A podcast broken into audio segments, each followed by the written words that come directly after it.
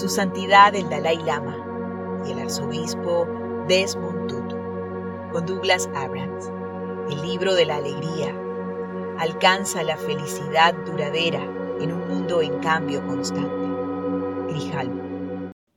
En tu memoria. Los Angeles Times. La pérdida del arzobispo emérito, Desmond Tutu, es inconmensurable para muchos en Sudáfrica y en todo el mundo su vida fue una bendición. Fundación Nelson Mandela. Fue una figura fundamental en la lucha contra el apartheid y en la lucha por crear una nueva Sudáfrica. Será recordado por su liderazgo espiritual y su incontenible buen humor. Primer ministro británico Boris Johnson. Recuerdo con cariño mis reuniones con él y su gran calidez y humor. La pérdida del arzobispo Tutu será sentida por la gente de Sudáfrica, por mucha gente en Gran Bretaña, Irlanda del Norte y en todo el Commonwealth, donde se le tenía en gran afecto y estima. Reina Isabel II. La amistad y vínculo espiritual entre nosotros era algo que apreciábamos.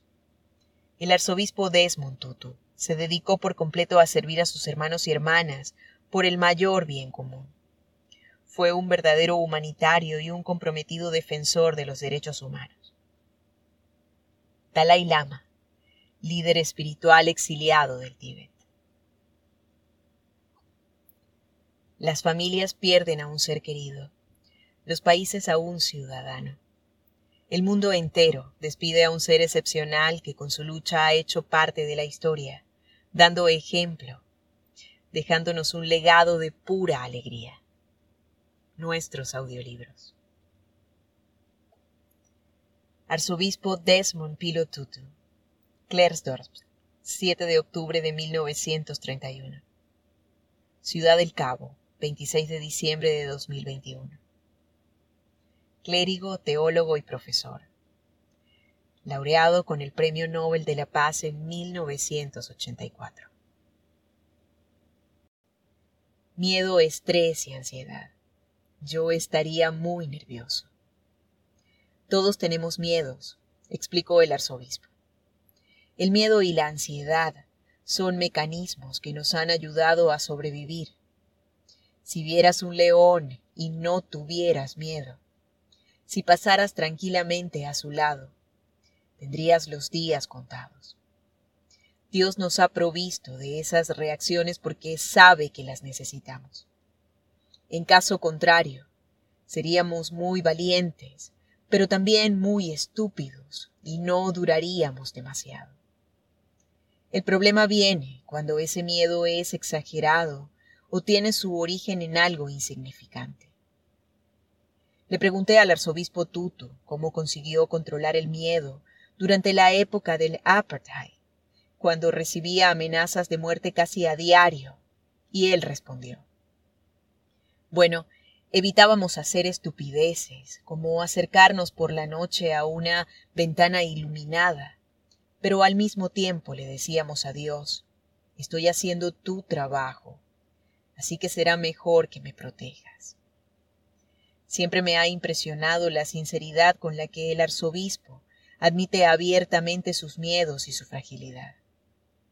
Apenas oímos hablar de las dudas o de los temores que afectan a los líderes de nuestra sociedad. Y es que el liderazgo en sí mismo requiere transmitir una apariencia de confianza que raramente permite el reconocimiento de debilidades o de puntos débiles. Una vez, Rick Stenham, el editor de la revista Time, que trabajó con Nelson Mandela en su autobiografía El largo camino a la libertad, me contó una anécdota maravillosa. Mandela iba a bordo de un pequeño avión de hélices con su guardaespaldas, Mike. El gran líder estaba leyendo el periódico de la mañana cuando de pronto se dio cuenta de que una de las hélices no funcionaba. Se inclinó hacia adelante y con toda la calma del mundo se lo dijo a Mike, quien a su vez lo trasladó a los dos pilotos. Estos que ya estaban al tanto del problema respondieron que ya habían iniciado las maniobras para hacer un aterrizaje de emergencia. Cuando Mike lo explicó la situación a Mandela, éste asintió y sin inmutarse siguió leyendo el periódico. Mike, que era un tipo duro, estaba temblando de miedo, pero al ver la reacción de Mandela se tranquilizó. Una vez en tierra, sanos y salvos, y a bordo del BMW blindado que los esperaba en el aeropuerto, Stengel le preguntó cómo había ido el vuelo. Mandela se inclinó hacia él y con los ojos abiertos como platos respondió Dios, no te imaginas el miedo que he pasado. Aunque el liderazgo requiera una apariencia de fortaleza, incluso en los momentos de crisis, nuestra humanidad se define igualmente, o quizás más a través de la fragilidad y de la vulnerabilidad, un hecho que, según el arzobispo Tutu, sirve para recordarnos cuánto nos necesitamos los unos a los otros. Una de mis citas favoritas de la selección que incluimos en el libro de Mandela, Notes to the Future, hablaba del coraje. Aprendí que el coraje no era la ausencia de miedo, sino el triunfo sobre él. Sentí miedo más veces de las que soy capaz de recordar pero lo oculté tras una máscara de valentía. El hombre valiente no es aquel que no siente miedo, sino aquel que lo vence. El arzobispo Tutu dijo algo muy parecido cuando trabajábamos en su libro Dios tiene un sueño. Dijo, el coraje no es la ausencia de miedo, sino la habilidad de actuar a pesar de él. La palabra coraje viene del francés cœur o corazón. Es el triunfo del amor y del compromiso de nuestros corazones sobre el murmullo de la mente, cuyo objetivo es mantenernos a salvo. Tal como el arzobispo había explicado, cuando el miedo se convierte en algo que no podemos controlar, experimentamos estrés, preocupación y ansiedad. Somos muchos los que sufrimos ese estado de inquietud generalizado, durante el cual padecemos temores imprecisos y preocupaciones que afectan a cualquier experiencia o relación de nuestra vida. Es muy difícil sentir alegría cuando se está bajo la presión del estrés y de la ansiedad. Experimentamos una sensación de agobio constante y somos incapaces de gestionar nuestros compromisos laborales y sociales o los dispositivos digitales que nos recuerdan continuamente todo lo que nos estamos perdiendo. Tenemos que hacer tantos malabarismos que nos parece que siempre vamos un paso por detrás. Gimpa señaló que la sociedad moderna ha priorizado la independencia hasta tal punto que acabamos gestionando en solitario unas vidas que cada vez controlamos menos. Nos habló de la vida que el Dalai Lama y su gente llevaban en el Tíbet antes de la ocupación china. En la remota aldea de Tatser, en la provincia de Amdo, la casa familiar del Dalai Lama, como todas las del pueblo, estaba situada en un altiplano, con vistas a la pradera repletas de nómadas y yaks. El Dalai Lama era uno de los dieciséis hijos de la familia nueve de los cuales murieron siendo niños. El pueblo más cercano estaba a tres horas de Camilo y Mula. El niño, que entonces se llamaba Lamo Tondup, dormía en la cocina cerca del fuego. Su vida no podía ser fácil, y precisamente por eso me sorprendió que Jimpa afirmara que habría sido mucho menos estresante en una aldea tradicional. A lo largo de la historia de la humanidad, ya sea en el Tíbet, en África o en cualquier otro lugar, el miedo y las preocupaciones siempre han estado presentes y a veces con gran intensidad, como puede ser el temor a no tener provisiones suficientes para pasar el invierno. Por suerte, llevar una vida más cercana, más conectada hacía de la preocupación un sentimiento más llevadero. La supervivencia es, a todas luces, el gran generador de estrés. Sin embargo, hay algo distinto en la presión constante de la vida moderna.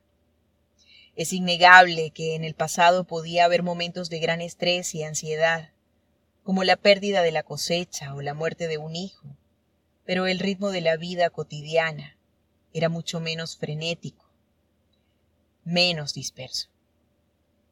Hay un tipo de sabiduría que se ha perdido, dijo Jimpa. Las oportunidades ahora son mayores, pero también lo es la ansiedad. Pensé en el viaje de Jimpa, tanto físico como psicológico, de un monasterio budista que apenas había cambiado en siglos a una vida en familia en Montreal. Pero si el estrés y la ansiedad son parte inevitable de la vida moderna, ¿cómo hacemos para enfrentarnos a las molestias que generan? ¿Qué hacemos para que el viaje sea más cómodo? cómo minimizamos la preocupación que nos asola. El estrés y la ansiedad suelen ser producto de un exceso de ambición y de unas expectativas demasiado altas, dijo el Dalai Lama. Cuando no cumplimos con las expectativas que nos habíamos fijado, ni satisfacemos nuestra ambición, nos sentimos frustrados. Se trata de una actitud plenamente egocéntrica. Quiero esto, quiero lo otro. Muchas veces ni siquiera somos realistas. Sobrevaloramos nuestras habilidades y no somos objetivos con la realidad que nos rodea.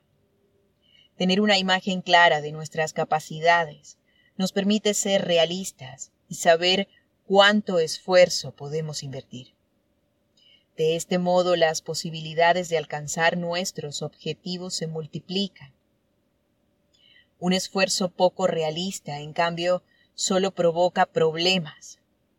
Así pues, muchas veces el estrés es causado por las expectativas y la ambición. Me pregunté qué era un exceso de ambición. Como persona nacida en Estados Unidos, donde la ambición es una virtud en sí misma, donde la iniciativa y la persistencia van de la mano. Me sorprendió su respuesta.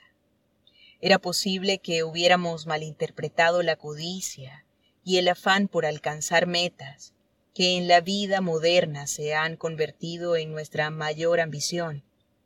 Y quizás la creencia de que más es siempre mejor sea la receta perfecta del estrés y la frustración y en último término de la insatisfacción.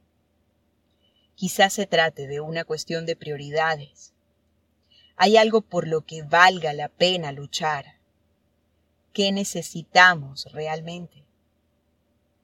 Según el arzobispo Tutu y el Dalai Lama, cuando nos damos cuenta de lo poco que necesitamos, únicamente amor y conexión, la codicia y el afán por pulverizar metas, que creíamos imprescindibles para nuestro bienestar, ocupan el lugar que le corresponden y nunca más vuelven a ser el objetivo ni la obsesión de nuestra vida. Debemos ser más conscientes de la vida que llevamos y no dejarnos arrastrar por la sensación hipnótica que provoca en nosotros la modernidad, la marcha incansable, la ansiosa aceleración. El Dalai Lama nos instaba a ser más realistas para así encontrar la paz interior y a no pasarnos la vida persiguiendo expectativas y ambiciones. Los síntomas del estrés crónico son la sensación de fragmentación y de falta de tiempo, de no ser capaz de estar presente. Buscamos un estado mental alegre y estable, un estado que necesita de mucho espacio para funcionar correctamente. En una ocasión el arzobispo Tutu me dijo que la gente cree que necesita tiempo para rezar y para reflexionar por su condición de líder religioso. Y luego añadió que aquellos que viven inmersos en la sociedad de consumo, ejecutivos, autónomos y asalariados, lo necesitan mucho más que él. El estrés crónico se está convirtiendo en una epidemia global, por lo que la ciencia está llevando a cabo profundos estudios sobre nuestra respuesta al estrés para tratar de descifrar sus misterios. De momento sabemos que nuestra perspectiva influye, y mucho, en la respuesta de nuestro cuerpo al ser sometido a estrés. Cuando transformamos una amenaza en un reto, el cuerpo responde de una forma muy distinta. La psicóloga Elisa Epo, una de las investigadoras más importantes en su campo, me explicó el funcionamiento del estrés. La forma de reaccionar del ser humano evolucionó para que pudiéramos salvarnos de un ataque o de un peligro, como un león hambriento o una avalancha. El cortisol y la adrenalina recorren el torrente sanguíneo y favorecen la dilatación de las pupilas para ver con más claridad. La aceleración de la respiración y del pulso para poder reaccionar más rápido y la acumulación de la sangre en los músculos para poder defendernos o huir. Todas estas reacciones conforman una respuesta al estrés que debería ser temporal y poco habitual. Pero en el mundo moderno es mucha la gente que vive con ese mecanismo de respuesta constantemente activado. Apple y su colega, la bióloga molecular y ganadora del premio Nobel, Elizabeth Blackburn, ha descubierto que el estrés sostenido desgasta los telómeros, los extremos del ADN que protegen las células de la enfermedad y del envejecimiento. Pero no solo les afecta el estrés, también los patrones de pensamiento en general provocan un impacto considerable en ellos, lo cual ha llevado a Apple y a Blackburn a la conclusión de que las células del cuerpo humano escuchan nuestros pensamientos. El problema no es la existencia de elementos estresantes. Esto es algo que no podemos evitar. El estrés es la forma que tiene el cerebro de señalar que algo es importante. El problema, o quizá la posibilidad, es cómo respondemos ante ese estímulo. Según Apple y Blackburn, el estrés no es lo único que daña los telómeros, nuestra reacción es aún más importante y por eso nos animan a que desarrollemos una resiliencia específica ante el estrés. Esto implicaría convertir el llamado estrés de amenaza. La percepción de que un suceso estresante es una amenaza para nosotros, en lo que se denomina estrés de desafío, o percepción de que un evento estresante nos ayudará a crecer. La solución que nos ofrecen es bastante directa. Solo tenemos que percatarnos de la reacción que se desencadena en nuestro cuerpo. El latido del corazón, el cosquilleo en las manos y en la cara o la respiración acelerada. Y recordar que es una respuesta perfectamente normal ante una situación de estrés y que nuestro cuerpo no hace más que prepararse para aceptar el reto qué determina que percibamos ciertas cosas o personas como una amenaza y otras no. Lo que el arzobispo Tutu y el Dalai Lama sostenían era que una buena parte del estrés es consecuencia directa del aislamiento que sufrimos con respecto a nuestro entorno, lo cual nos trae de nuevo al abuntu o falta de conexión con el grupo. Una vez le pregunté al arzobispo cómo se enfrentaba al insomnio y a las tribulaciones de la vida, y me respondió que pensaba en toda la gente, que como él no conseguía conciliar el sueño. Pensar en ellos y recordar que no estaba solo en el mundo le ayudaba a disminuir la angustia y además aprovechaba para entonar una oración en su nombre. Cuando era joven, solía dar charlas, explicó el Dalai Lama, describiendo una de las experiencias que le provocaban más estrés y ansiedad. Me ponía muy nervioso porque me veía distinto a la gente que acudía a esas charlas. A partir de 1959, tras salir del Tíbet, empecé a pensar, esta gente es como yo, seres de la misma especie. Cuando creemos ser demasiado especiales o al contrario, demasiado corrientes, entonces el miedo, el estrés, el nerviosismo y la ansiedad se apoderan de nosotros. Todos somos iguales.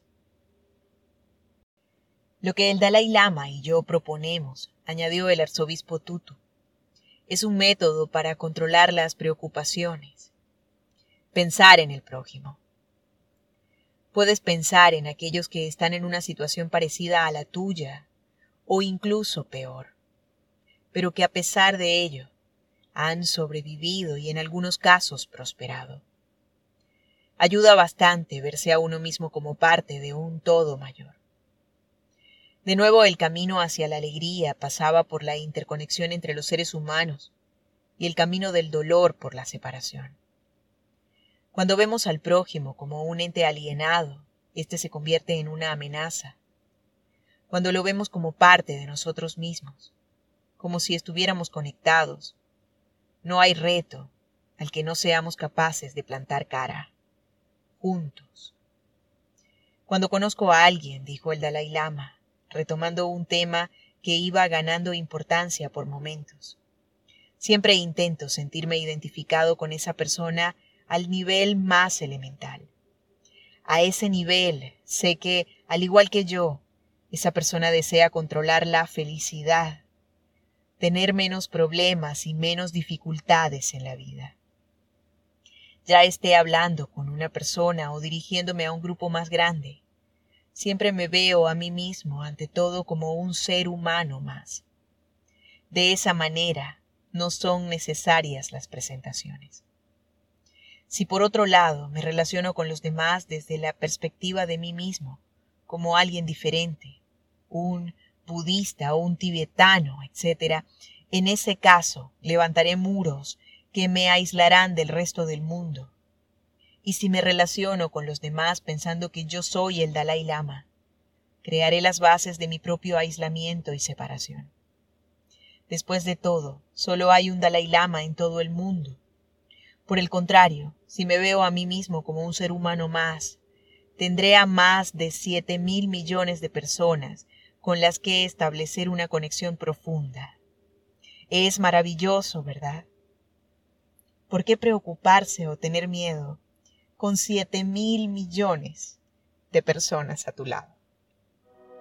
Su Santidad el Dalai Lama y el Arzobispo Desmond Tutu, con Douglas Abrams, el libro de la alegría, alcanza la felicidad duradera en un mundo en cambio constante. Grijalbo.